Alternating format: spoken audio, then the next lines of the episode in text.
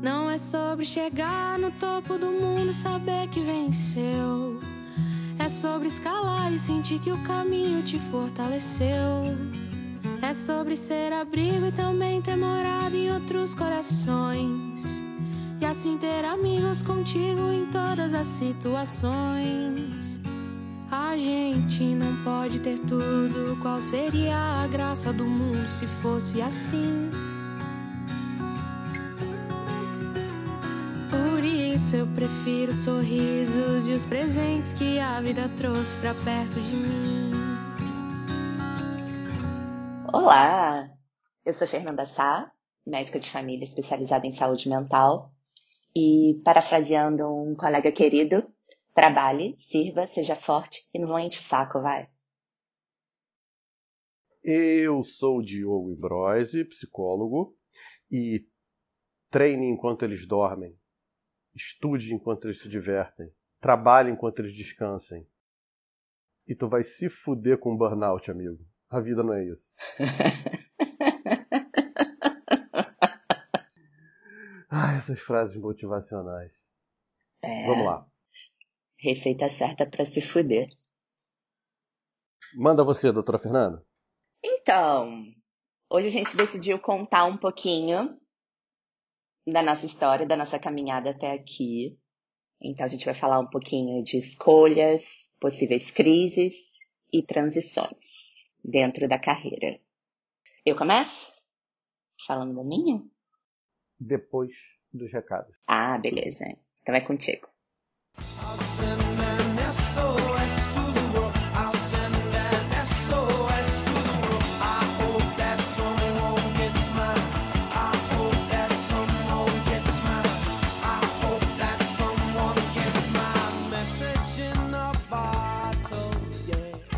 Bom, atendendo a pedidos, finalmente o pessoal começou a mandar os feedbacks. Estamos recebendo muitas mensagenzinhas lá pelo Instagram e estamos muito felizes, porque, olha, rapaz, hoje é um quarto episódio que a gente está gravando. Semana passada a gente praticamente dobrou a quantidade de ouvintes aí com uma parceria que a gente fez. Então a coisa deslanchou. Tá andando muito bem, obrigado. O que não quer dizer que a gente vai relaxar e nem que a gente espere que vocês relaxem do lado aí também. Pô, a gente tá recebendo, tá muito legal. Vamos começar a colocar direto nos stories. Pessoal que ouve indo pro trabalho, né? Que tira foto do, do player do carro lá, ou que tá ouvindo em algum horário inusitado. Tira um print e manda pra gente, tá? A gente vai compartilhar lá nos stories. Mas, vamos lá. Cintia Mota mandou pra gente. Já estou seguindo no Spotify e eu virei esse finde a meias pautas. A Tamires Torres mandou aqui. Acho que gostei mesmo de vocês. KKKK. KKKK é muito, muito caído, hein? Caído. Você não ri assim, não ria? KKK é rir com preguiça, né? É que isso aqui é rir com um dedo, Porra! não é? Para de zoar, ouvinte. Não, tô te zoando mesmo. Ah, não fui eu que ri, não foi eu que ri. KKKK. Oi, oi, oi. Adorei a ideia do podcast. Acho super válido e necessário falar sobre desmistificar o tema de saúde mental. Parabéns! Gostaria que vocês falassem sobre o processo de luto. Obrigado, abraços. Essa foi a Natália Leles. Sugestão anotada. Anotada. Giane Correia. Olá, boa tarde, vocês são incríveis. Obrigado, Giane Correia. Incríveis. A gente vai fazer um, um episódio depois, só com essas coisas que o pessoal fala e não sabe o que está falando. Sabe que o significado de incríveis é coisa que eu não posso Pode acreditar. Né? É. Incrível é algo que eu creio, incrível é algo que eu não posso crer. Por que você não acredita na gente? Tá chamando de mentiroso, é isso? É isso? Increíble. Gente, olha, teve um comentário que a gente recebeu que a pessoa fechou a conta do Instagram. O que será que aconteceu com ela? Tá como Instagram user, sabe? Ah, que legal, bom dia, adorei o podcast, não é maçante, assuntos pertinentes num tom bem humorado. É importante as pessoas conhecerem mais sobre esses assuntos. Eu comecei. Ah, já sei quem é. É a. Não sei das quantas de cebola lá. A das bonequinhas. Eu comecei os amigurumis depois que eu tive uma crise grave de ansiedade, que me levou ao hospital. E só soube que era uma crise de ansiedade conversando com o médico, porque até então achei que era um infarto. Depois dessa crise, resolvi buscar informações sobre a ansiedade. Comecei a fazer terapia. Obrigada, bom começo de semana. Boneca, se tiver pesado para você aí, chega mais que a gente tenta ajudar. É, o que, que pegou? Conta pra gente. A Ramos se empolgou aqui e mandou-lhe um textão. Vou resumir. Oi, boa tarde. Eu ouvi o podcast e gostei muito. Embora tenha sentido falta de ouvir os seus palavrões. Ah, meu pai, vou ficar conhecida como a, a doutora dos palavrões. Medo. Na verdade, de ansiedade eu ouvi até a metade. Opa, o que tá esperando para ver até o final, né? Eu, hein? E achei como no segundo episódio vocês ficaram muito bem quietos. Então, vamos às críticas construtivas. Escolher que público vocês querem alcançar. Ainda é muito cedo para isso, você não acha? Ele é estudante de psicologia e ele disse que acha que estudantes como ele vão gostar de algo mais científico. E ele disse também que tem medo de que, da forma como a gente traz o assunto, fique cansativo para o público comum, em geral. Se tiver cansativo, vocês falem pra gente. Se estiver enchendo o saco, manda ver aí. O pessoal às vezes tem medo, né? Fica meio um pé atrás de criticar, porque acha que a gente vai ficar machucado, magoado, coisa e tal. Cara, a gente é bem grandinho, todo mundo com terapia em dia, então é, é, muito melhor, né? Uma vez que a gente está entregando um produto, né, para vocês. No hard feelings. Ela vai falar inglês, é. ela gosta. Uma vez que a gente está entregando um produto para vocês, é importante que a gente saiba o que, vocês querem consumir, né? A gente Sim. pode adaptar, tem coisa que a gente vai adaptar. Pô, mas, por exemplo, pedir para Fernanda não falar palavrão, aí vocês vão escutar o um podcast lá do Lucas Neto, sei lá. sei lá se tem também. E ele fechou assim: a voz do Diogo é muito boa e percebo que atrai muito bem as pessoas. Você é incrível com todo o seu conhecimento e carisma. Muito obrigada pela parte que me toca. E aí? Muito bem, muito bem. É, para fechar, a gente recebeu um áudio, cara. Escuta aí, depois a gente conversa. Oi, meu nome é Clara, eu tenho 8 anos e moro no Rio de Janeiro. Eu queria saber por que vocês não fizeram ainda um programa sobre crianças. Se vocês que quiserem, eu apareço aí para falar um pouquinho. Tchau. É. Não tinha pensado nisso, não. Vamos consultar nosso setor jurídico saber se a gente pode colocar a criança para falar. Acho que pode, se tiver consentimento dos pais. Né? Um podcast com um episódio Kids, falando a respeito de, de repente, de terapia infantil, de repente a gente traz até algum convidado. Não sei, acho que é um caso para pensar. Né? Sim. Acho que é interessante, até para os papais que estiverem ouvindo aí que talvez não consigam identificar certas sinais, sintomas, ou que não saibam fazer, o que fazer a respeito. Aí a gente faz um de classificação livre. Prometo não falar palavrão. É, eu sei como é que é. A gente tá no carro querendo ouvir o podcast e tá com, com pequeno, com os pequenos e, e não poder, a gente promete que esse vai ser light, até porque a criança vai estar participando, né? Vamos ver, vamos ver. Beleza. Então vamos para o episódio de hoje.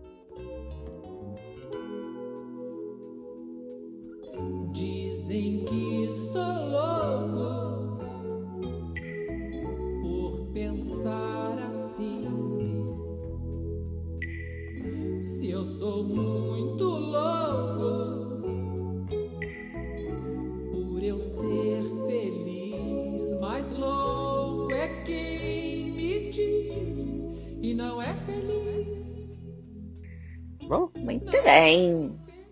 O que eu faria se eu não fosse médica? Não faço ideia. Nunca pensei em ser nada diferente de médica. Se tem algum exemplo na família? Uh -uh, nenhum. Sou a única médica da família. Brincava de médico quando era criança? De onde veio essa ideia, vai? Haha, engraçadinha. Haha não é cacá, viu? Ela ri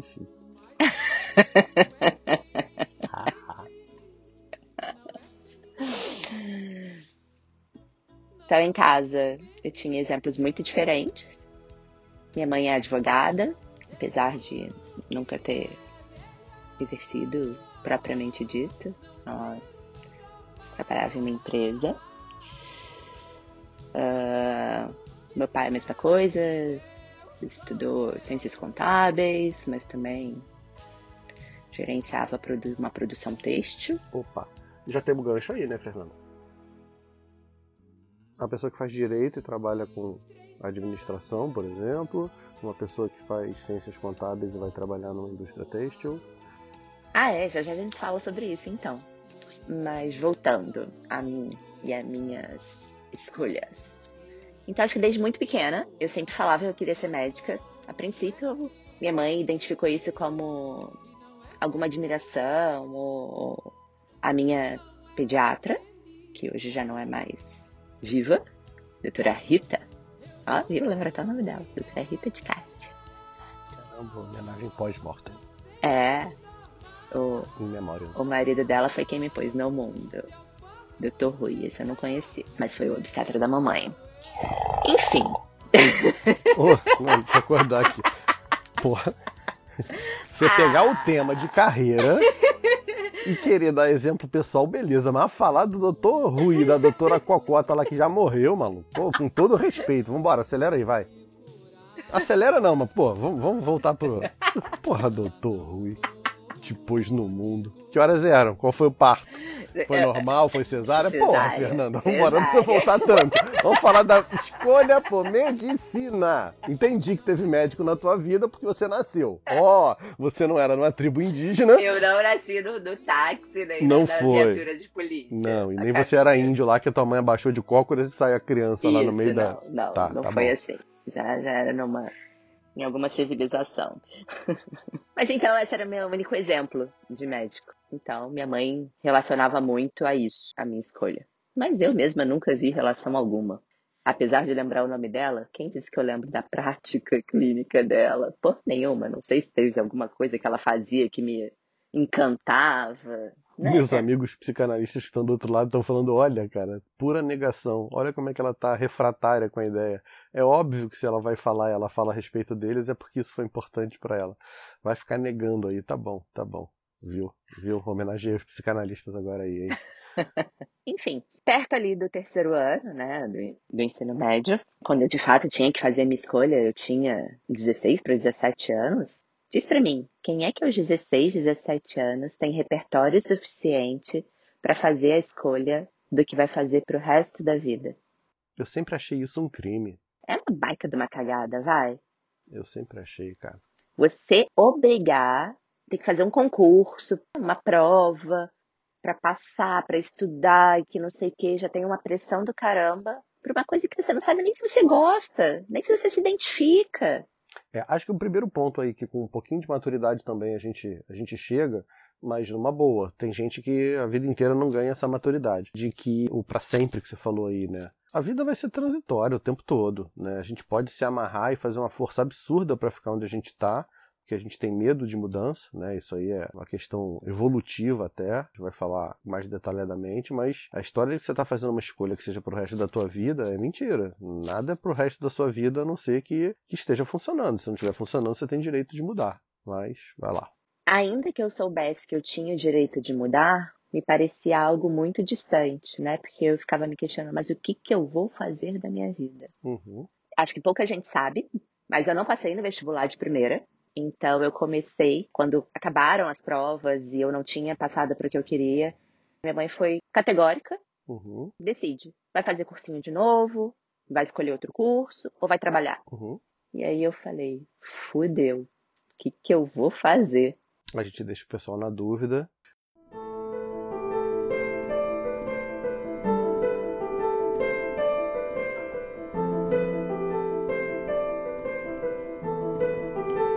História foi o seguinte. É um pouco diferente da Fernanda. Meu pai era professor de uma escola técnica, era professor de eletrônica e trabalhava exatamente com isso. Minha mãe tinha sido aluna dele e trabalhou com isso também na Marinha. E eu era filho único. Aliás, eu acho que eu sou até hoje. Não sei. Espero que sim. Quer dizer, não espero nada. Então, o doutor Rui e a. É, vocês querem saber se eu sou filho único também, né? Foda-se. Tá bom. Então volta. Com 8 anos de idade, eu ganhei meu primeiro videogame. Com 11, 12, eu ganhei meu primeiro computador. E aí eu fui esse nerdinho aí, né? Era meu melhor amigo, meu melhor companheiro, Foi? esses dois. Foi esse nerdinho? Eu comecei a minha jornada de nerd sendo um nerdinho dessa forma. Graças a. Isso é uma coisa que eu me orgulho até hoje. Tô desesperado porque eu não sei como é que eu vou encaixar, mas já pediram tema de videogame, já pediram tema de tecnologia, já pediram tema de um monte de coisa. Não eu entendo vou... nada disso. Vou dar um jeito de encaixar. A gente chama convidado, você fica, sei lá, eh, jogando bolinha de tênis pro alto, serve cafezinho. Sem brincar de jogo da velha. Não, você joga Playstation, não vem com essa não, que tu também dá as batidinhas lá no Gran Turismo. Tenta cozinhar lá no, como é que é aquele jogo do. Enfim. Para de distrair. O pessoal tá preocupado lá, negócio de transição de carreira aí, de crise, tá falando de. de... Pô, eu, hein? Então eu tive muito certo, né? O que, eu, o que eu queria fazer já desde muito cedo. Eu queria saber o funcionamento das coisas e as coisas eram coisas eletrônicas. Então eu sempre tinha aquela curiosidade de abrir, né, para ver como é que os eletroeletrônicos funcionavam e coisa e tal. Mas mais do que isso, né, essa, essa proximidade aí com, principalmente com jogos eletrônicos e com informática em geral. E aí eu tinha um problema. Eu queria eu queria uma independência, né? Eu era aquele moleque cabeçudo, nerd, óbvio, que estudava pra caramba. Então eu, eu, eu, costumava acreditar quando as pessoas falavam: olha, mas ele é inteligente, mas ele é isso, ele é aquilo. E aí eu tentei realmente acelerar o processo. Falei: bom, por que, que eu não vou trabalhar logo? Né? Em vez desse negócio aí de fazer faculdade, a escola técnica proporciona uma entrada no mercado de trabalho muito mais rápida. Eu faço um segundo grau técnico e aí eu já posso começar a trabalhar, pô, posso começar a ter meu dinheiro, posso começar a sair, pagar minhas coisas, posso pensar em ter um carro, posso. E é por aí que eu vou mesmo. Fiz uma escola de base forte, uma escola boa, fiz um aninho de curso, um ano de cursinho lá e entrei, entrei bem pra caramba no Cefet na época lá época muito boa né, da minha vida e que no finalzinho eu mirei onde eu queria e acabei acertando lá. E aí eu acabei entrando para uma empresa, uma grande multinacional, e comecei a trabalhar com TI. Fiquei um ano e um mês como estagiário lá. E aí a gente volta a história para a doutora Fernanda, que estava mais ou menos nesse ponto aí, finalzinho do segundo grau, entrando para a faculdade que eu não iria fazer, porque eu já tinha meu segundo grau técnico para mim era o que eu ia fazer para o resto da minha vida.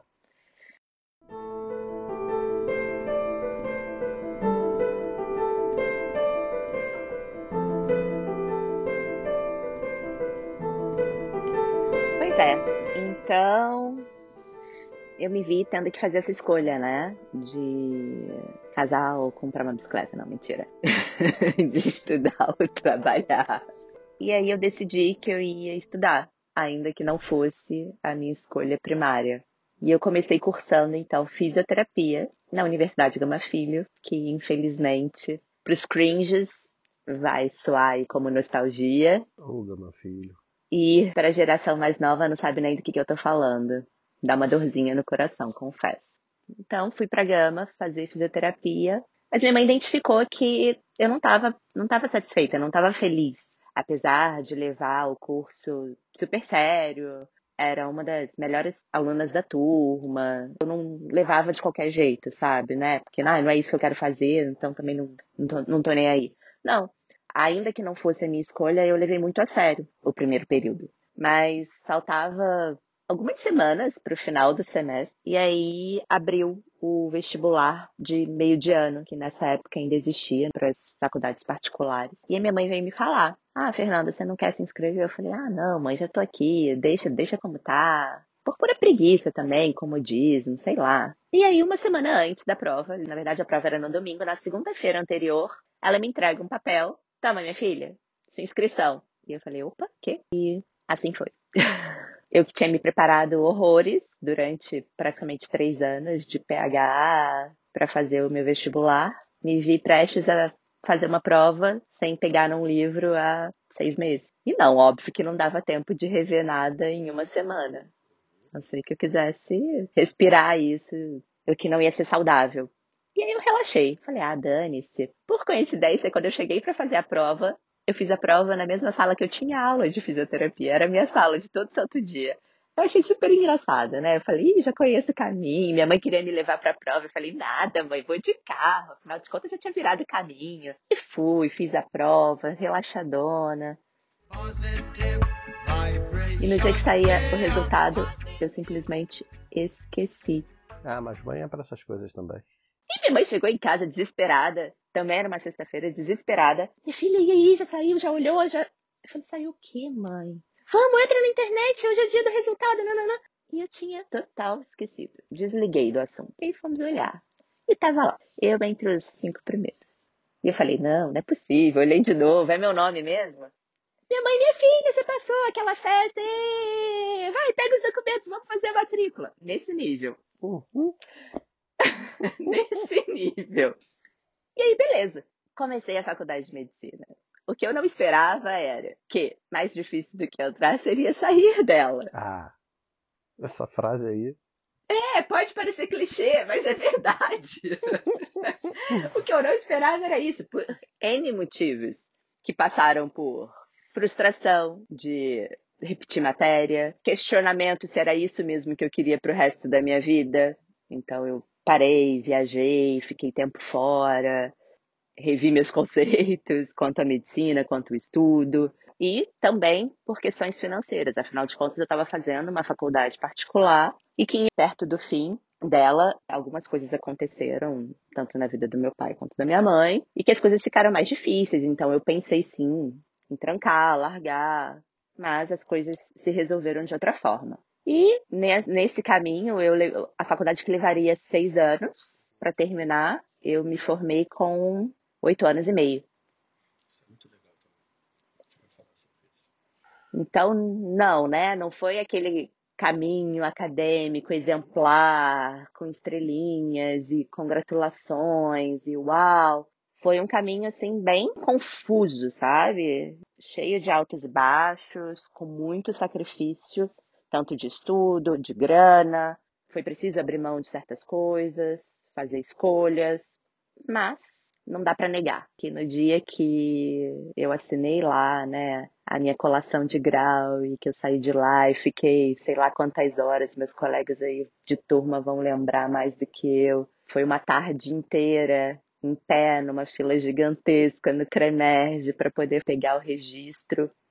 Ali eu vi que todo o sacrifício tinha valido muito a pena. Aí você vai falar, nossa, mas ali você não estava nem começando? E aí foi bastante recompensador. Então foi isso. Em 19 de dezembro de 2013, tinha eu, Fernanda. Nossa, eu não é... vou nunca dessas datas. Datas, datas, marcantes. Tinha eu meu registro na mão. E no dia 20 de dezembro estava eu na cara e na coragem, junto com uma grande amiga, sendo médicas do posto de atendimento da festa de formatura de uma outra turma de medicina. Ai. Olha que divertido. Essa foi a minha primeira experiência tá como médica real, né? Com o meu próprio carimbo. Muito bom. E aí, se não bastasse, um dos pacientes tinha sido colega meu de turma. Era um médico. A coisa mais improvável da vida. Então, assim, foi, foi um começo bem, bem divertido, né? Vamos dizer assim. Mas era hora de fazer uma outra escolha no que, que eu ia me especializar. Porque até então eu tinha me formado médica, mas. Mas mas, e aí? O que, que eu ia fazer a partir daí?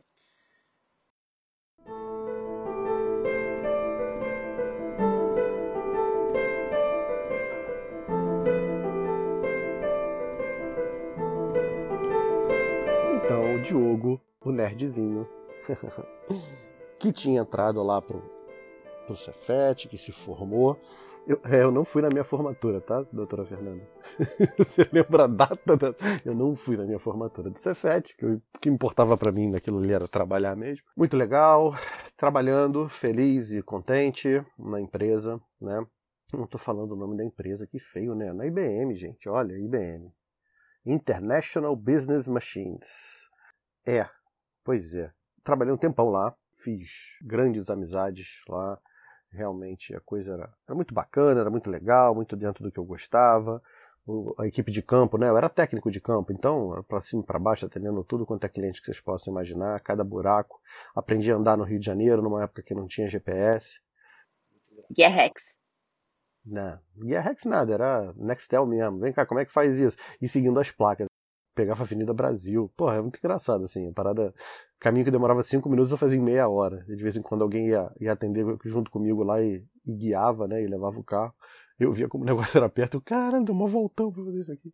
Enfim, O que, que aconteceu, cara? Esse cara era estagiário, esse cara foi a técnico de campo, é, esse cara foi convidado para ser suporte de território lá, que era uma espécie de supervisor.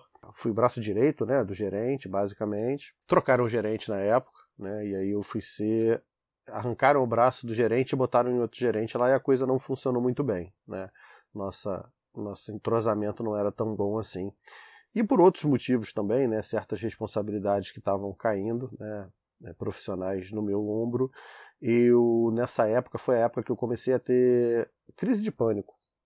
Então, para atender os clientes, eu, eu tinha crise, era difícil de sair de casa, era difícil de, de fazer minha rotina habitual, né? A coisa começou a ficar muito pesada. Deixa eu te cortar, te cortar não, mas o que, que você está chamando de crise de pânico? O que, que você sentia, né? Para as pessoas se identificarem. É? Uhum. Explica um pouquinho do que, que você sentia realmente, o que, que você sentia fisicamente. Então, no, no último episódio eu falei né, que sintoma sempre uma manifestação do corpo é uma forma de equilibrar um sistema né? então depois muito depois eu fui entender isso o principal sintoma que eu tinha era uma tonteira né e a minha tonteira me por exemplo me inviabilizava de estar conversando com um cliente é, é, e conseguir manter foco na conversa, me inviabilizava de, de dirigir, que era tudo que eu precisava né, para poder trabalhar ali. E aí vinha, né? Tinha, tinha taquicardia, tinha, era sempre muito espontâneo. Nunca, nunca conseguia relacionar especificamente com. Eu não vi um gatilho daquilo acontecer. O que apontava mesmo para a questão da ansiedade que a gente falou no último episódio, né? Era um ambiente que me deixava em estado de alerta e em algum momento ele pipocava lá e vinha com um sintoma que me dizia, ó, sai dessa, meu irmão, isso não é bom para você, você tá numa furada, sai dessa, né? Só que assim, né, na época, nem eu e nem ninguém que estava ao meu redor não tinha nenhum histórico desse na família, eu não fazia a menor ideia, eu era o cara das exatas lá, total. Então o coração estava palpitando, fui eu lá pro, pro médicozinho lá, eu lembro como se fosse hoje desse dia, eu na, na, na sala de recepção lá com meia dúzia de velhinhos, quando eu entro, o cara perguntando, o que, que você está fazendo aqui, cara? Falei, pô, meu coração, cara, tá disparando direto e coisa e tal, não sei o quê. E aí fez lá eletro, fez eco, seja lá o que for, não lembro, e me mandou embora, disse pra eu ficar tranquilo que eu não tinha nada. Aí eu tava começando a ter um, uns tremores, uns calafrios e tudo mais. Fui no neuro, fui fazer tomografia e o neuro mandou embora porque eu não tinha nada. Fui a gastro, cara, porque era apetite, eu ficava sem apetite dois, três, quatro dias, que para mim é um problemão, e depois eu desandava a comer pra caramba. Então o gastro também fez tudo lá, não tinha nada. Todos os médicos só diziam que eu não tinha nada, até que eu parei num médico lá que falou: Ó, oh, cara, você tem realmente alguma coisa assim, né? A causa porque você tem não é orgânico, por isso que essa penca de, de exame que você está trazendo aqui não, não vai te ajudar. A gente vai fazer o seguinte: eu vou entrar com uma meia dúzia de remédio aqui, porrada mesmo, e daqui a 15 dias a gente se vê e você me fala se você não tiver melhorado. Se tiver melhorado, meu diagnóstico está fechado e aí a gente segue o tratamento. E aí, dito e feito, cara, o cara entrou com uns ansiolíticos, com os antidepressivos e tal. E é óbvio que eu melhorei muito, muito rápido, né? Porque eu estava há meses já nessa situação e aí quando, quando quimicamente se reequilibra, isso fica muito bem. Bom, para que, que eu estou falando isso tudo? Com isso, eu equilibrei e ele falou: Bom, agora então, cara, é hora de começar a terapia. Uma terapia, cara, sério? Tu acha que eu preciso disso? Deus me livre, eu sou maluco, porra. Cara, não, cara, é o seguinte, você equilibrou quimicamente, mas tu tá passando por coisas que tu não tá conseguindo processar sozinho aí, meu irmão. Cara, mas não tem nada, não tem nada, eu tô super bem, eu tô trabalhando onde eu gosto, eu ganho dinheiro maneiro, eu tô. Pô, cara, tá, tá tudo bem na minha vida, por que que. Então, por isso aí que você tem que conversar com alguém e tal, que seja especializado e tal. Aí deu uma chance, né, cara? Fui lá conhecer, fui ver qual era. E de fato a terapia me ajudou a, a, em um mês, dois meses, conseguiu me fazer olhar por perspectivas que antes eu não, nunca tinha olhado. Né? Então, o que, que acaba acontecendo? Eu estou na, na sala do meu terapeuta, ele vai no banheiro, e aí quando ele volta eu pergunto, ô fulano, é, é lugar comum pessoa que faz terapia querer estudar psicologia? Ele, cara, depende. Por que, que você está me perguntando isso? Eu falei, pô, tu estava no banheiro ali, cara, eu estava aqui. Olha o lugar que o cara trabalha. Eu estava acostumado com o Nextel, com o celular tocando, nessa época era supervisor, né? Porrada de gente me ligando ao mesmo tempo, 40, 40 técnicos, sei lá, 400 clientes, eu intermediando essa porcaria, tudo que era problema. Aí o cara trabalha num ambiente desse, calmo, tranquilo, atendendo uma pessoa de cada vez, silêncio. O único barulho é esse aqui, ó. Nada, um ar-condicionado no fundo. Um livrinho, dois, sempre abertos em cima da, da mesinha dele lá. Porra, eu gostava de ler, não tinha tempo de ler. Eu adorava filme, né? Eu adorava ver filme. O cara tava toda toda hora postando lá os filmes que ele ia no cinema ver lá no, no Multiply, que era a rede social do, do momento lá. E, caraca, o cara tem tempo, o cara trabalha num lugar tranquilo. Eu era sempre fui muito movido por desafios, né? Até tratei isso em terapia, porque se tu se move por desafio, tu não aproveita porra nenhuma da vida, né? Acaba que você chega e quando você chega você quer o próximo desafio. Mas enfim, isso fica para um outro papo. É, e aquilo ali para mim era um desafio. Eu falei, cara, meu irmão, o cara manja pra cacete de um negócio que eu não faço a menor ideia do que seja, que puxou meu tapete, eu que era o, o fodão, o troço me derrubou, me deixou arriado, os quatro pneus arriados aqui, e o cara manja tanto disso que ele ajuda as pessoas a sair disso. Aliás, nesse ambiente de trabalho, aliás, deixa eu fazer as contas aqui, se eu tô pagando isso para ele, esse cara atende 30, 40, 50 pessoas, porra, o maluco ainda ganha bem pra cacete, Aliás, por que, que ele está fazendo isso e eu não tô? Por que, que eu não sou, não escolhi ser astronauta? Por que, que eu não escolhi ser palhaço de circo? E a gente fala um pouco disso, né, que a gente prometeu falar hoje. Essa escolha nossa, quando é feita, ela é feita com um repertório muito pobre. A gente não tem acesso a, a quase nada para fazer essa escolha, né? É, tem um, um, Vou até citar aqui. Tem uma menina, cara, a Liana, quando eu estava na, há uns. deve ter o quê? Uns 5 anos isso. Eu recebi um, uma mensagem de uma menina dizendo que era estudante de psicologia e que ela queria fazer clínica, né? Queria ser, ser psicóloga clínica, mas que não sabia como é que era. Se ela podia visitar meu consultório e saber como é que era o trabalho.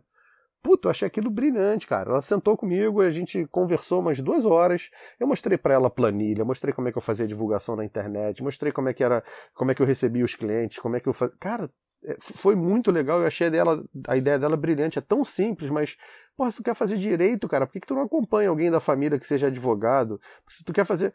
Tem, tem profissões que realmente dá para você fazer isso, porque se, se, você vai fazer aquilo, não pelo resto, mas por um bom tempo da tua vida, qual é o sentido de você não testar isso antes, sabe? Não, não, não faz o menor sentido. Enfim, foi ali que eu decidi que eu ia fazer psicologia, me matriculei, numa, numa faculdade, comecei a estudar, e aí era curioso, assim, era engraçado, engraçado agora, porque eu entrava em sala, todo ferrado, me tremendo de casaco, o calor do Rio de Janeiro, né, tentando me esconder lá no cantinho, e o professor na frente lá dizendo que ansiedade é o medo de ter medo. Eu falei, mas nem fudendo, né? Não, cara, nessa é porra que eu tô sentindo agora não.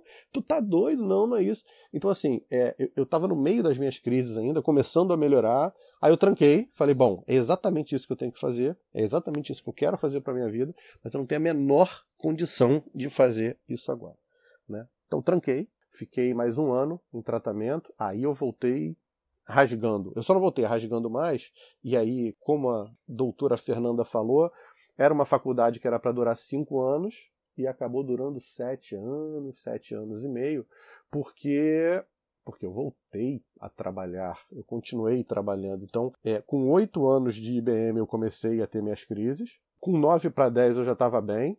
Dei um passo atrás, como vocês não gostam, né? Como ninguém gosta de falar. Eu voltei para ser técnico de campo. Trabalhei um tempo como técnico de campo, voltou, trocou o gerente, entrou um outro cara lá e ele realmente via meu, meu, meu potencial e me chamou de volta. E aí eu fui com uma série de demandas. Assim, o IBM pagou minha faculdade de psicologia, para vocês terem ideia. É, e aí a coisa mudou completamente de figura. O ambiente era exatamente o mesmo, mas eu mudei completamente a forma de enxergar aquilo e a minha postura. Então foram oito anos até eu ter a primeira crise, e depois eu ainda trabalhei mais oito anos nessa empresa, né? quer dizer, eu voltei é, enquanto eu fazia a minha faculdade, para no final fazer a transição de carreira. Depois que eu termino de fazer a faculdade e começo a atuar como psicólogo, tem outras decisões para tomar também. Que linhas que eu vou seguir, como é que eu vou atender, com o que eu vou trabalhar.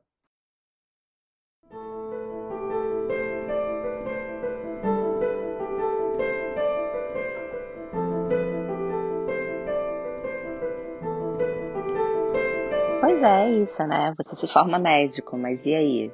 Você vai se manter como médico que é conhecido vulgarmente como clínico geral, porque na verdade o clínico médico é aquele que faz residência em clínica médica, mas vulgarmente as pessoas chamam, né, de clínico geral aquele médico que se formou e não se especializou em nada. Uh, e não era essa a minha vontade. Só que aí veio, né, aquele dilema, a hora que você tem que fazer escolhas, mais uma escolha. E toda escolha requer várias renúncias, né? Porque se eu escolho fazer endócrino, eu deixo de querer fazer todo o resto. Nessa época, eu ainda não tinha a clareza de que, putz, se eu fizer, seja a clínica médica e não me identificar ali dentro, eu posso fazer outra coisa. É, eu não vou deixar de ser médica, né? E aí eu fiquei muito nisso. Durante a graduação toda, eu sempre quis fazer oncologia. Cheguei a fazer um, um trabalho né, de iniciação científica no INCA, com um trabalho apresentado em congresso. Mas, na retinha final ali da faculdade, uma professora, que eu não lembro o nome, me questionou. Fernanda, mas você vai casar? Você tem planos de ter filho? Aí eu parei para pensar, é, tenho. Você tem certeza que é essa rotina que você quer? Eu não consigo te ver dentro da oncologia. Você quer lidar com esse sofrimento, a frustração? E aquilo me fez pensar muito. Eu falei, opa, será que é isso mesmo que eu quero? E aí, quando eu terminei a faculdade, eu decidi que minha primeira escolha não seria aquela. Ainda que um dia eu mudasse de ideia, não seria aquilo. E aí eu parti para a clínica médica até então, porque a minha segunda opção seria endocrinologia. Mas para fazer endócrino por residência, eu teria que fazer primeiro os dois anos de clínica médica. E aí veio, ai, mas, putz, clínica médica, rotina de hospital, eu vou ter que ficar dentro de um hospital, passar visita, ir de leito em leito, fazer round. Para quem não sabe, round é como a gente chama as discussões dos casos dos pacientes que estão internados. Se juntam todos os residentes com os staffs, ou seja, os preceptores, os médicos responsáveis por aqueles alunos, e discutem os casos, aí traçam a conduta, trocam uma medicação, decidem um procedimento, enfim. É assim que funciona mais ou menos a rotina dentro do hospital, de uma enfermaria, e teriam os plantões de finais de semana, né? Porque aí sempre o R1 é que se fode nessa história, né? O que é R1? R1 é o residente de primeiro ano. Quando a gente é R+, ou seja, CR2, CR3, o que está abaixo da gente é que vai sofrer aquilo que a gente já sofreu, né? Infelizmente na medicina tem muito disso. Calor. É, é o calor, isso aí. E aí eu fiquei, gente, mas não é isso que eu quero. Então, apesar de quase todos os concursos que eu prestei terem sido para clínica médica, apenas um deles, que foi da prefeitura, o João Goulart, que é o do município do Rio, eu prestei para medicina de família. Aí você vai falar, tá, mas que porra é essa? A minha pergunta era a mesma, tá? Eu não tinha tido contato algum, apesar de hoje ser diferente, graças a Deus. Na minha graduação, eu não tinha tido contato algum com o que é a medicina de família, o que é a atenção primária. Eu não tinha conhecimento de como funcionava, de quais eram os requisitos, o que, que pregava aquilo, como que funcionava. Não fazia ideia. Não fazia ideia na minha cabeça, assim como na de muita gente que está me ouvindo, é ser o médico do postinho. Mas ainda assim, ser a médica do postinho me encantava mais, me atraía mais do que ser a médica da enfermaria X do hospital Y. E no fim das contas, foi o que eu fui fazer. Eu passei né, na, no concurso do João Goulart, do, da Secretaria Municipal do Rio de Janeiro, e aí chegou a data em que eu precisava escolher qual era a unidade que eu ia trabalhar. Para quem não é do Rio, né, em, em outros lugares do, do, do, Brasil, a atenção primária às vezes não é tão forte, as unidades básicas de saúde. São Paulo eu sei que é bastante estruturado, ainda menos que no Rio, mas é bastante estruturado. A gente teve um governo no Rio que fez a, a nossa atenção primária evoluir muito, principalmente nessa época em que eu estava me formando médica de família as minhas escolhas, minhas opções de escolha eram Penha ou Rocinha. Minha mãe quase teve outro filho, né? Eu sou filha única. Mas minha mãe, nessa, nessa hora, quase teve outro filho.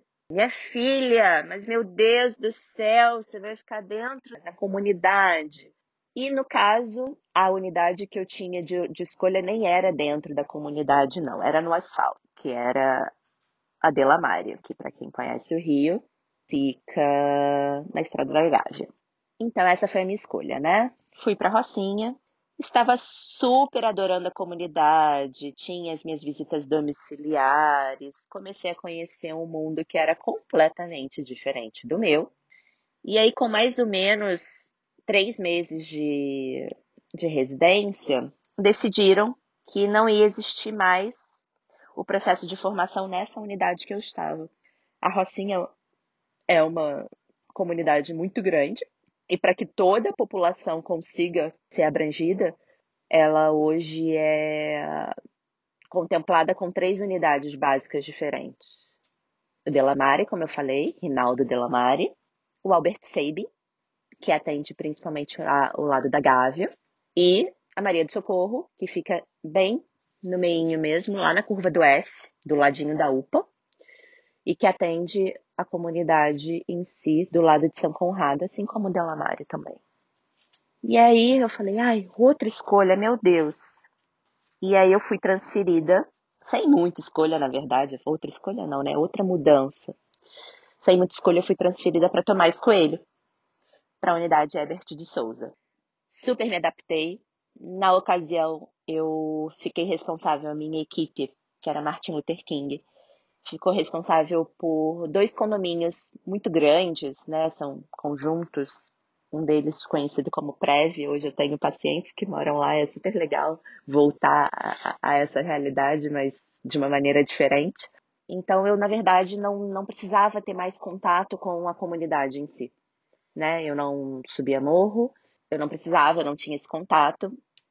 Mas em uma determinada altura daquele ano, 2014, no final do ano, houveram algumas mudanças, brigas mesmo de facções, invasões, e o território ficou muito perigoso. Até um dia em que uma das residentes de primeiro ano, assim como eu, e o nosso preceptor, ambos ficaram presos no meio de uma passarela que era que ligava a entrada do metrô, no meio de um tiroteio. Aquilo foi muito marcante, foi muito assustador para os dois, e foi um sinalizador para a coordenação da residência de que não dava mais para manter os alunos ali, a formação ali, colocando a gente em risco de morte, né? Porque a gente atendia, era normal a gente atender com barulho de rajada de tiro, isso já era comum. O paciente na nossa frente se jogando no chão, ou o paciente normatizando, ih, doutora, tá longe, isso aí não se preocupa não, que isso aqui não tá na, na direção aqui do consultório não, tá lá do outro lado. Você, você aprende a identificar o que, que é metralhadora, fuzil, pistola, é uma beleza. É uma outra realidade, sem dúvida, mas que foi super enriquecedora. Saindo de lá, eu consegui ter a oportunidade de voltar para mais perto de casa. Então eu passei a ser a médica de segundo ano, né? Eu terminei o meu segundo ano de residência, o meu primeiro ano de residência e iniciei o segundo numa unidade chamada CMS João Barros Barreto, que fica em Copacabana, que é a zona sul do Rio de Janeiro, perto da praia. Mas eu não era mais a médica do território de asfalto. Eu era a médica da parte mais vulnerável de uma das comunidades de Copa, que é o Tabajaras. E aí as minhas questões do dia a dia mudaram um pouco. Eu passei até algumas dificuldades em lidar com as questões dos pacientes, né? Eu sempre me cobrei muito, isso desde sempre. É, é muito comum ver isso em, em, em filho único. Você também é assim? Você também se cobrava, se cobra muito? Eu acho que é muito mais comum, sendo filho único, né, até pelo que eu acompanho, o fato do, do filho buscar um dos dois extremos. Ou ele realmente chuta o balde, acho que a falta de uma referência, você tá, tá ancorado em alguma coisa, o conceito de, de ancoragem é muito legal, né?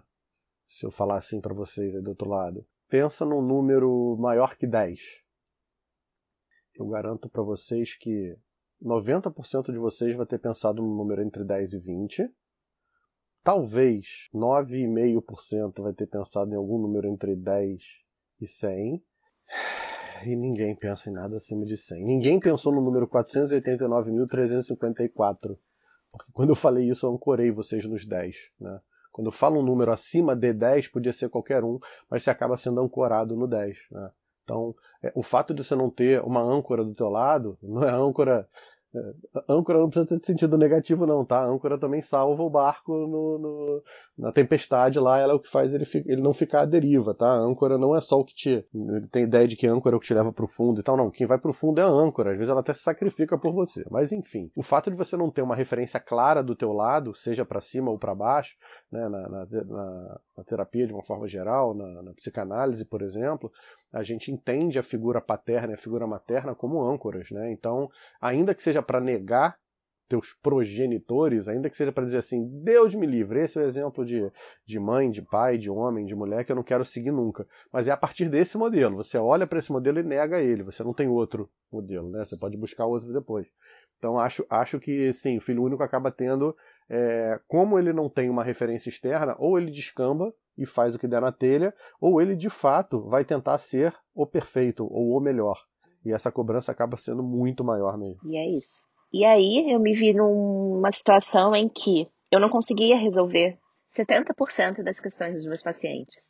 Só que até eu me dar conta de que eu não conseguia resolver porque as questões não eram clínicas únicas uhum. e exclusivamente, o que eu estou querendo dizer é que as questões eram sociais, né? Eram pessoas que tinham que escolher se compravam um remédio ou o pão, ou se comiam o pão que tinham, ou se partilhavam para os filhos. É, é, que tinham, às vezes, questões articulares, mas que tinham um, uma escadaria de 300 é, degraus para subir e descer todo santo dia, com questões peso. Sociais, socioeconômicas. Não, tinha questões articulares. Eu tô me colocando junto Osteoarticulares. Osso. Problema das articulações. Ah, entendi. Doutora problema, Fernanda. Problema de osso. Tá, você tá falando com poucos colegas de trabalho, tá? Só para lembrar. Tudo bem, tudo bem. Ajudei vocês, viu? Beleza. Isso aí, quando eu, quando eu der uma voada, tu me puxa. Então, até eu me dar conta disso, de que o que eu queria resolver não estava ao meu alcance, e não estaria mesmo, que eu não tinha ferramentas, que eu não tinha conhecimento clínico, não tinha nada que eu pudesse fazer. Quantas vezes eu me peguei querendo tirar dinheiro do meu bolso para comprar o um remédio para o paciente, para o paciente poder pegar um táxi e subir, né? Não seria táxi, mas sei lá, o mototáxi, a Kombi, a van, para subir, não ter que subir a pé porque estava machucado com alguma coisa. Só que eu não podia fazer isso. Imagina, eu fazer isso para 6 mil pacientes. É, não, a gente faz isso de forma indireta, né? Indireta. Acaba que você vai, que você vai cobrar um décimo, um quinto do valor que você cobraria para atender uma pessoa no, no, particular, porque você vai fazer tua clínica social. Isso, de alguma forma, é meter a mão no teu bolso para ajudar o paciente, sim. Mas para 6 mil pacientes, fazer por eles, não dá. Realmente, esse limite aí é uma, é duro, mas é como, sei lá, vai um leigo aí. Qualquer um que tá escutando do outro lado, o cara que é engenheiro, ele para no sinal e de repente ele vai ajudar o garotinho que tá vendendo Sim, bala. Mas ele não vai parar não em é todos. Ajudar. Não, ele não vai parar em todos, ele não vai conseguir ajudar todos. Exato. Ele só vai conseguir comprar uma balinha, ele não vai levar para casa, não vai dar um banho, não vai dar um prato de comida. Então, sim, entendemos que devemos e podemos ajudar. Mas sim, nós temos limites, temos limites também, né? Sim. Só que eu não reconheci essa limitação. E... Aprende. É... É, é na porrada que a gente aprende, né? muita coisa. Era para mim era muito chocante, né, quando eu fazia minha visita domiciliar, que faz parte da prática clínica de um, de um médico de família. Então, em um horário específico, semanalmente, eu subia, eu, eu entrava na comunidade, né? Então, quando eu falo subia, é porque realmente é uma subida, Galera, você vai subir um morro. morro é, ela vai falar entrava na comunidade. Pra gente é subir o morro. Subir o morro, isso aí.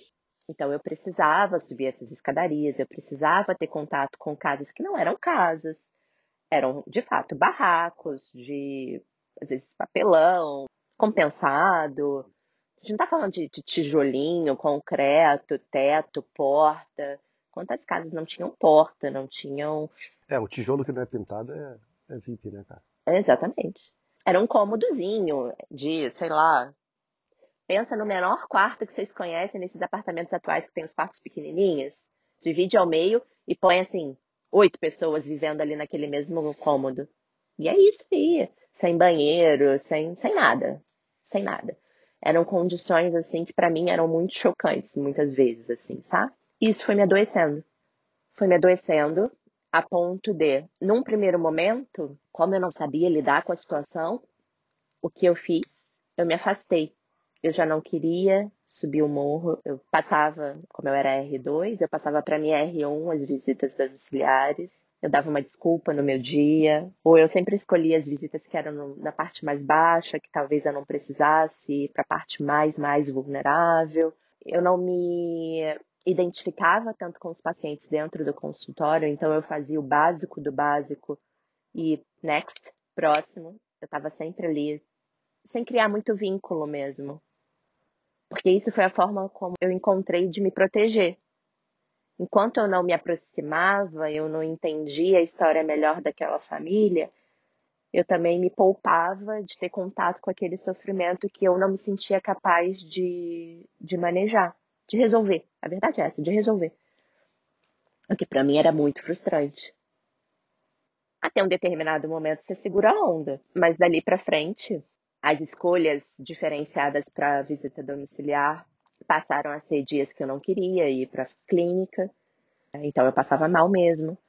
Eu passei a ter crises de enxaqueca, eu passei a ter tonturas, eu passei a travar, eu tenho uma lesão de coluna, mas eu passava a travar, sentir dores absurdas constantemente. O que me limitava mesmo fisicamente, não é? Ai, eu não queria ir, eu ai, vou ficar aqui, vou inventar uma desculpa. Não. O meu corpo de fato padecia. Eu sentia dores físicas, eu tinha sintomas físicos, mas que foram desencadeados nesse momento. Até que um dia uma das minhas preceptoras veio conversar comigo. Fernanda, você não acha que tem alguma coisa de errado? Essa não é a sua prática? O que está acontecendo? A gente está ficando um pouco preocupado. Ah, você tem sentido alguns sintomas, né? Algumas coisas recorrentemente. E aí uma delas veio me perguntar: Você faz terapia? Eu olhei pra cara dela com uma baita de uma interrogação, né? Do que, que essa mulher tá falando. Aí eu deixei ela continuar falando. Afinal de contas, né? Hierarquia. Ela era a responsável por mim, era, aham, tá. Ainda que ela estivesse falando a maior merda do mundo, eu já fui preceptora, tá? Eu já tive do outro lado. Eu segurava minha onda. Aí eu falei, cara, o que, que essa mulher tá falando? Terapia, essa altura do campeonato, porra, eu só quero que o fulano tenha que comer e que possa seguir a minha orientação dietética para melhorar o diabetes. E minha coluna melhore. Exatamente. E não quero mais sentir a porra da dor que eu tô sentindo. E aí, em algum momento, eu resolvi dar o braço a torcer. Depois ela explicar e falar por que, que ela estava me perguntando aquilo. Eu fui para casa bem reflexiva, né? em algum momento ali eu decidi dar uma chance. E foi quando de fato eu comecei a ter o meu primeiro contato com terapia. Então é interessante vocês verem que nada caiu muito do céu, né? Aqui o Diogo procurou a terapia dele no momento de crise mesmo, de um baita sofrimento. E no meu caso também. Eu fui, me sugeriram que eu pensasse a respeito no momento em que eu não fui capaz de identificar o que, que realmente estava acontecendo comigo. E eu ainda não identificava nesse momento. Eu fui entender que a minha frustração, que o meu sofrimento era por não conseguir lidar com as questões sociais dos meus pacientes depois de algum tempo já de terapia. Foi fácil? Uh -uh. Teve a primeira, a primeira, a segunda terapeuta, troca, né? Porque todo mundo fala, né? Você ficou há quantos anos com seu terapeuta? 20? Ixi, muito. Ele, o primeiro, foi primeiro e único. Não único, mas, né? Ele seguiu muitos anos da vida dele, metade da vida dele com a mesma pessoa. Eu não. Eu faço terapia há cinco anos. Eu já estou no quinto profissional diferente. Então eu tive aí uma busca até me, me identificar em algum momento com a que eu me identificava. Eu observei que não estava mais sendo terapêutico, então eu decidi trocar. Isso acontece no meio do caminho também, é normal.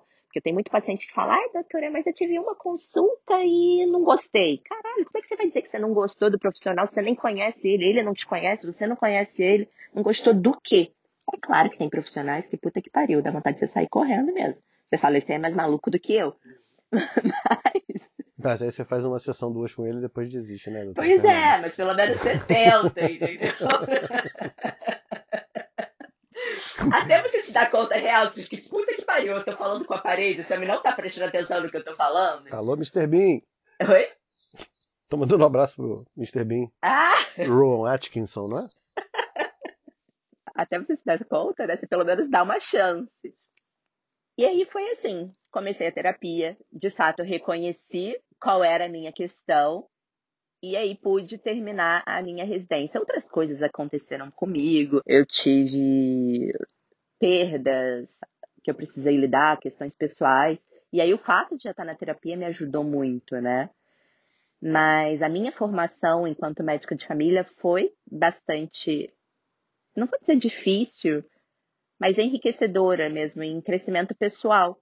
Por conta disso, primeiro por eu ter tido contato com uma realidade que era extremamente diferente da minha, né? Eu tenho uma condição financeira confortável, vamos dizer assim, a média da população do Rio, não vou dizer, não vou dizer do Brasil. Não é a média? Porra.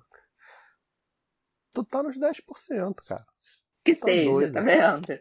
Mas eu não posso reclamar. Eu tive uma infância muito confortável.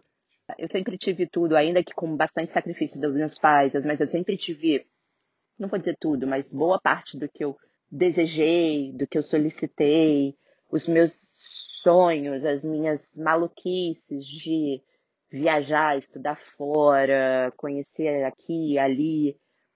Os meus pais, ainda que talvez nem concordassem tanto, bancaram. Então, assim, não dá para reclamar da minha vida, mas, sem dúvida, era uma realidade que eu não tinha contato, né? Então, assim, para mim foi bastante importante reconhecer essa outra realidade socioeconômica, como é que as pessoas vivem nesse meio, como é que você precisa articular isso, o sofrimento envolvido, e eu precisava aprender a lidar com tudo isso, porque era tudo muito novo para mim. Então eu terminei os dois anos de medicina de família, sem dúvida sendo, além de uma médica melhor, uma pessoa muito melhor. E disso eu não tenho a menor dúvida. É, mais humana, o que faz parte também da medicina de família. Para quem não conhece o que é medicina de família, eu não vou ficar falando aqui, mas se tiver curiosidade, corre no meu perfil arroba dra.fernandasa, Fernanda Sá, é, sem acento. Meu primeiro post fala um pouquinho, descreve um pouquinho do que é ser médico de família e ao longo dos outros posts também fala muito disso, mas principalmente por ter passado por tudo isso no segundo ano de formação, quando eu comecei a terapia, eu identifiquei que só a terapia não ia ser suficiente. Assim como o Diogo falou das crises que ele começou a ter, eu fiquei muito sem energia. Mas ainda que eu tivesse sem energia, eu tinha sintomas ansiosos. Mas os meus sintomas ansiosos, eu sou muito ansiosa, isso não acho algo ruim, tá? Isso me motiva, isso me impulsiona para muita coisa. Mas ultrapassou o limite do saudável ali. E os meus sintomas, eles se mostram muito com comportamentos de autolesão. E aí, quando eu tô falando de autolesão, não vou falar que eu me cortava, não, tá, gente? Então, não precisa ninguém se assustar e sair correndo, não tem nada disso, não. Eu também não corro de quem se corta, não. Conheço um monte deles que são gente boa, tadinho. Mas existe uma, uma questão muito relacionada à ansiedade chamada skin picking. Como a gente chama isso em português? Futucar? Vocês já viram aquela pessoa que fica futucando as bolinhas e não pode ter uma espinha no rosto que quer espremer, que fica achando que o corpo tá, tá, tá coçando e fica mexendo no braço até ferir. Isso em algumas outras pessoas mostra também como hábito de arrancar os cabelos, né? Arranca a sobrancelha, arranca o cílio, arranca o cabelo da cabeça, do corpo. É, eu não, nunca tive isso, mas eu me feria muito mesmo é, futucar braço, futucar coxa, futucar rosto, é, a ponto de ferir. E aí eu vi que só a terapia não ia ser suficiente. Foi quando eu comecei a tomar remédio, né? Que a gente já falou aqui em outros episódios que sim, eu tomo remédio e não tem problema algum. Porque isso é algo que eu preciso controlar até hoje, por exemplo. É, ainda que eu faça terapia, ainda que a terapia esteja em dia, sim, em momentos em que as coisas ficam um pouquinho menos estáveis ou que me tiram um pouquinho do lugar comum, eu volto, eu volto a me ferir, eu volto a me cutucar. Às vezes aparecem alguns outros sintomas, eu tenho essa questão da, da enxaqueca, há muito tempo eu não tenho uma crise de enxaqueca, mas então hoje eu uso medicação por conta disso. E aí, como que eu cheguei a usar medicação? Eu nunca deleguei esse cuidado para nenhum colega. e para poder fazer isso, eu decidi que eu precisava estudar um pouquinho mais a respeito do assunto. Lá vai ela para psiquiatria. Exatamente. Então foi por isso que eu decidi, mais ou menos do meio para o final da minha residência de medicina de família, iniciar a pós-graduação em psiquiatria. Então foi assim que essa, que não vou chamar de mudança, porque nunca foi uma mudança, eu continuo exercendo meu papel enquanto médica de família, porque eu vejo meu paciente como um todo. Eu coordeno muito bem o cuidado da saúde deles, eu vejo ele da cabeça aos pés, mas a minha prática hoje ela é muito pautada na saúde mental. É, você deu a sorte de ter nascido num planeta em que 70, 80% das questões que você vai receber vão São, passar por saúde exatamente. mental. Exatamente. Quando eu identifiquei isso em mim e nos meus pacientes, foi quando eu busquei saber mais um pouco para ter autonomia de manejar isso por mim mesma, incluindo a minha pessoa. Não recomendo, tá? Não tenham problemas em delegar para o coleguinha, mas nesse caso foi isso que me fez estudar e hoje está aqui falando de saúde mental para vocês.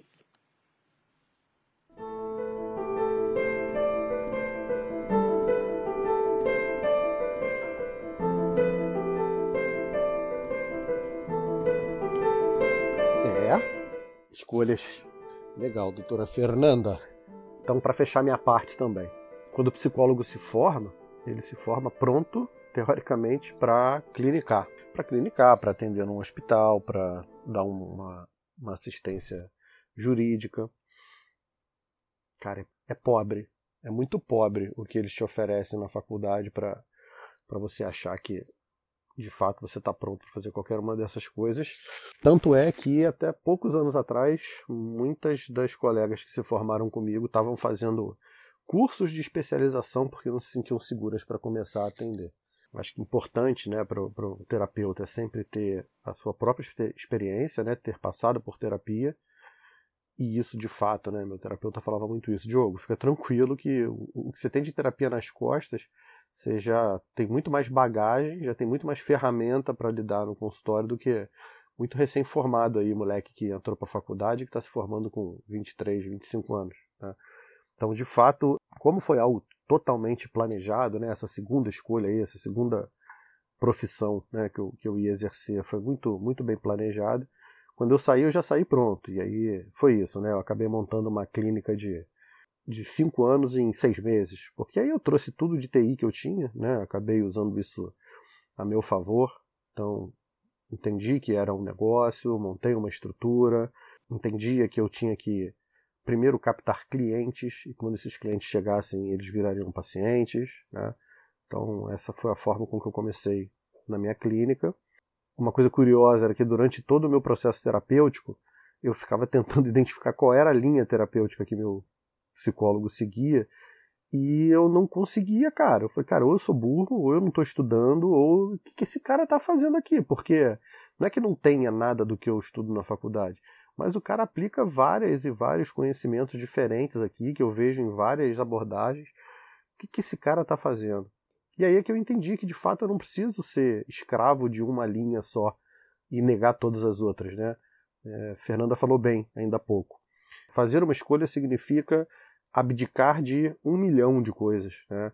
É, quando eu escolho estar aqui agora gravando para vocês, no máximo eu posso estar também tomando um café. E eu só posso tomar o um café enquanto o doutor Fernando está falando, porque se eu tomar o café agora, eu não vou falar para vocês. Né? Então eu faço uma coisa ou outra. Na clínica não é bem assim. Na clínica eu de fato é, posso entender que quem está do outro lado é uma pessoa. É uma frase que parece clichê, mas é, foi a frase que eu adotei para mim, é a frase que tem no meu site lá. Domine todas as técnicas, conheça todas as teorias, mas quando você tocar uma alma humana, seja apenas uma outra alma humana. É, ou seja, eu tenho que estar o melhor preparado possível, mas eu enxergo você do outro lado como uma pessoa que precisa de ajuda. Eu gosto muito de, de usar as pessoas que eu acompanho. Eu me, eu me acostumei a fazer isso porque paciente distancia um pouco, porque cliente distancia para mim mais ainda, Porque se eu ficar olhando pro transtorno de ansiedade, se eu ficar olhando para a doença ou pro doente, eu perco esse contato humano que eu acho que é uma, uma característica importante. Então, na verdade, quando eu, eu, eu saí né, da, da, faculdade, eu já estava pronto para atender, porque eu já, já, entendia isso tudo, e era impossível eu ter entendido isso tudo. Lembra que eu falei lá no início da minha história que eu gostava de ver como é que as coisas funcionavam por dentro? Só que não eram máquinas, eram pessoas. Eu demorei muito para entender que quando eu atendia um cliente pela IBM, o que eu mais gostava era de atender o cliente, cara, não era de atender a máquina. A máquina eu fazia com o pé nas costas, aquilo lá para mim era ridículo e é até hoje. Eu adoro, eu gosto, né? É, para mim é o nascimento de uma criança. Se eu, é que hoje tá caro pra cacete, mas se eu pegar um dinheiro, for lá no, no, no edifício central, lá no centro da cidade aqui do Rio, comprar uma porrada de peça. Cara, eu passo uma tarde de sábado felizão, montando tudo no gabinete, fechando, instalando o sistema operacional, botando as atualizações. Para mim é o nascimento de uma criança. Adoro, acho maneiríssimo. Só que, cara, é mais do mesmo, sabe? Lidar com a pessoa do outro lado, para mim, é o, é o, que encantava. E aí eu fui dar uma apurada mesmo, né? É, como a minha transição foi mais fácil para TCC, né, a terapia cognitivo, comportamental, fui fazer uma pós. Essa pós eu fiz durante a faculdade ainda, né, eu já sabia que é, essa era a, a, vou chamar de bengala mesmo, né, é, para que eu tivesse um mínimo de confiança ali, uma meia dúzia de, de sessões iniciais que eu pudesse calcar em cima de técnica e tudo mais para poder atender.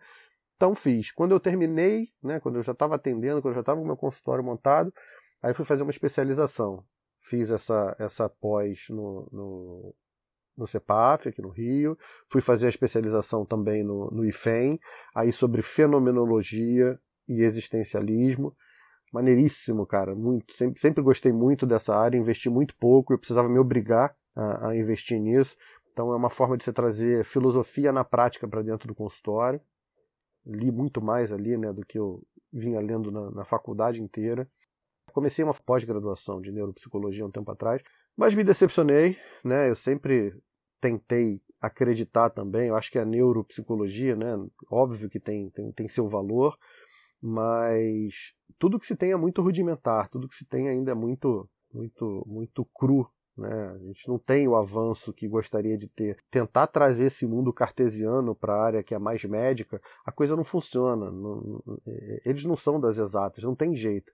Não adianta eu ficar tentando medir glicemia, ficar tentando medir batimento, ficar tentando medir é, a neuro passa por isso, sabe? A neuro, ah, não, porque eu acho que eu vou ter um exame de. Porra nenhuma, não tem nada, cara, não tem nada. Então eu tranquei ela no meio do caminho e agora apareceu uma oportunidade de fazer uma, uma pós à distância. Me deu uma chance de fazer uma pós à distância.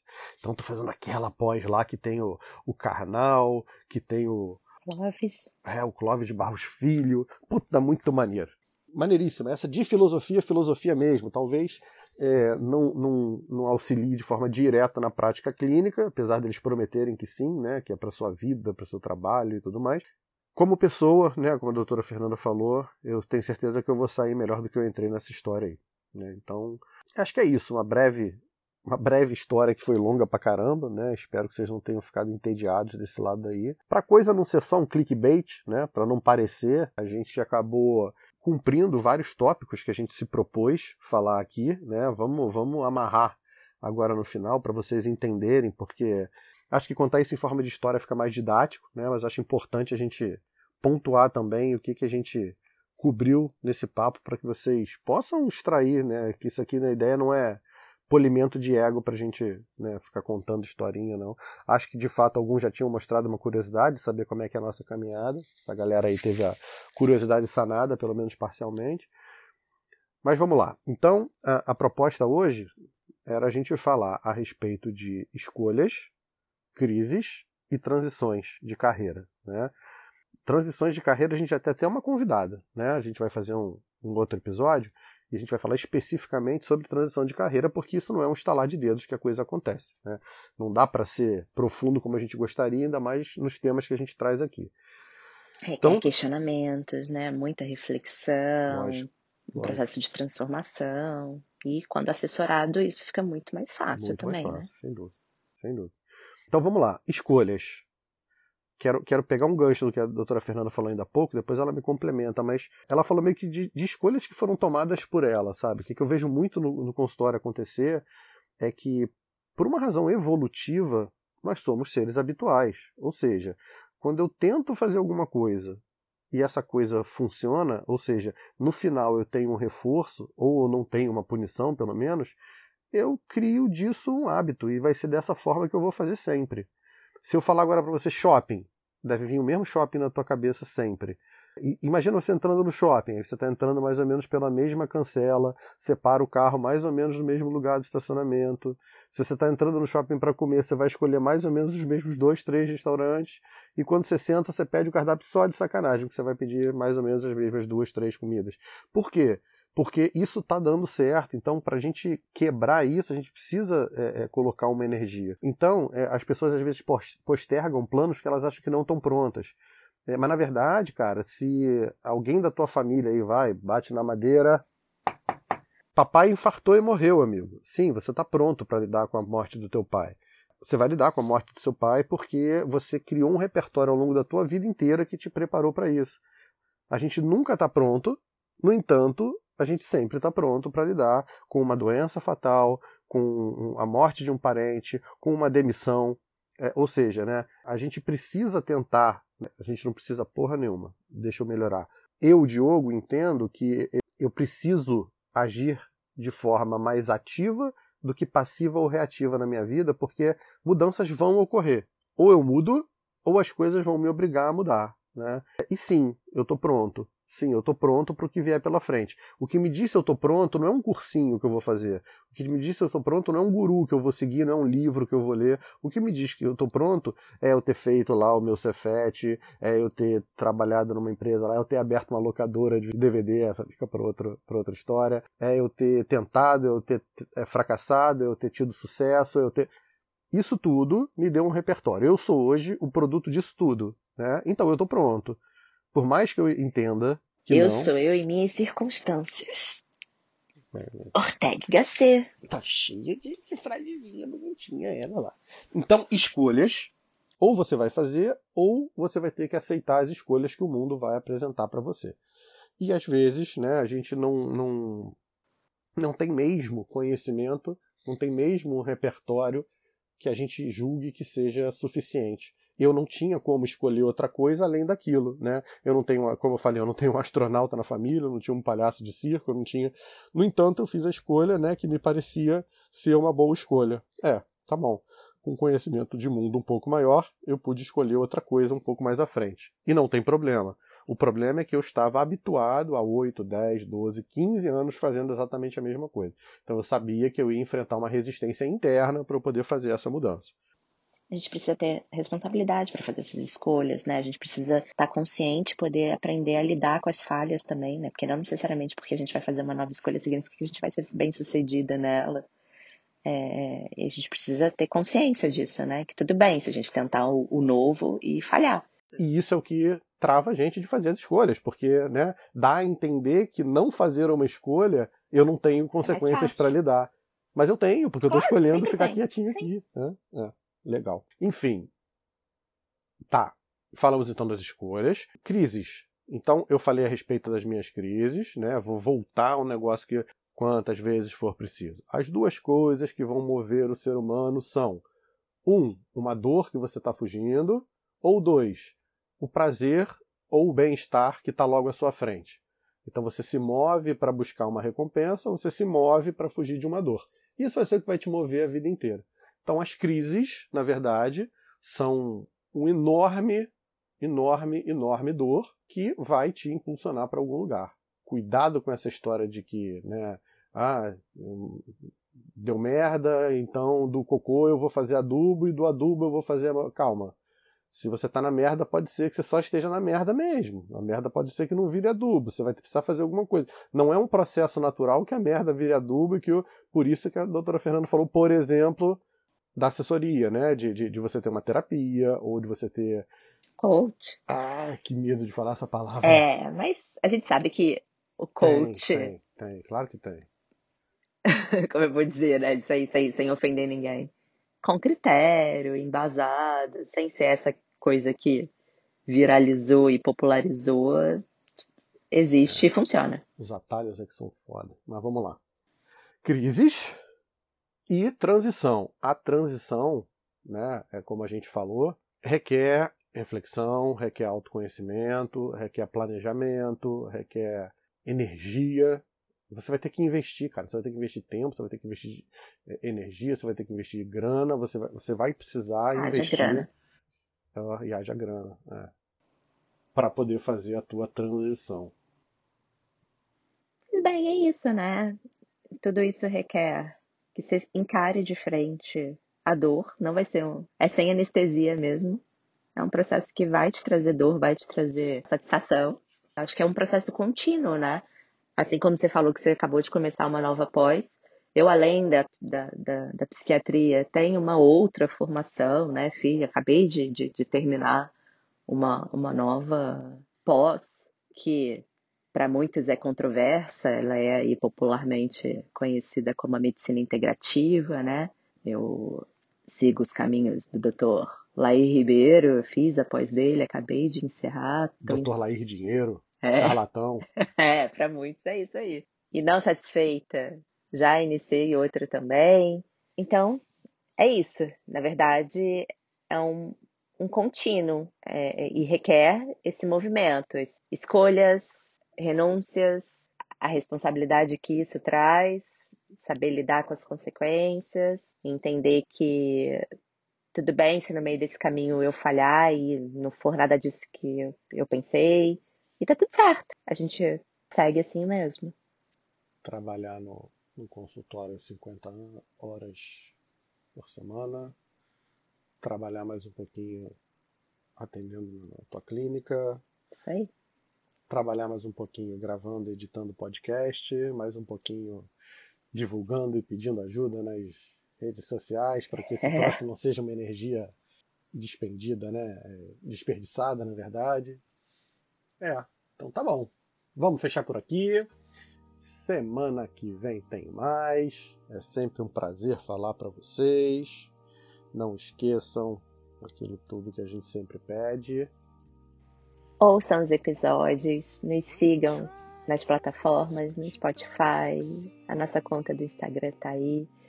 Se não gostarem do que a gente falou, se achar que a gente falou um monte de merda, gritem também nos nossos canais, seja por DM, seja o, o e-mail. Diz aí qual é a conta do e-mail. vai se tratar podcast arroba gmail.com Muito bem. Fernanda, eu quero mil seguidores no Instagram. Pede pro pessoal. Como é que a gente faz? Larga o dedo aí, pô. Eu quero mil, cara. Segue. É, Ele- o pessoal já tá- segue no Instagram. Vocês têm que apresentar.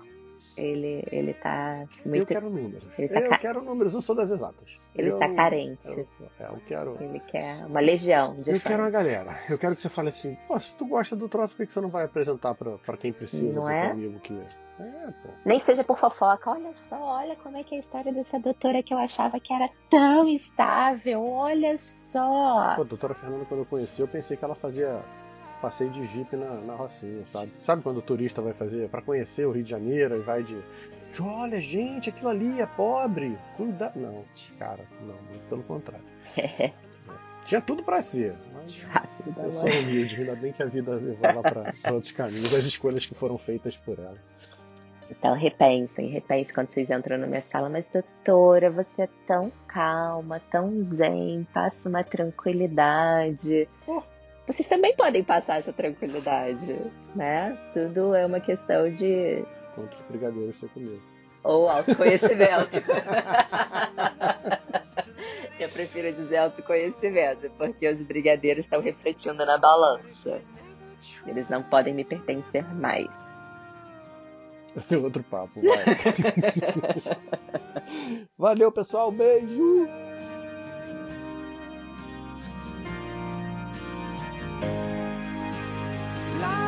Peace.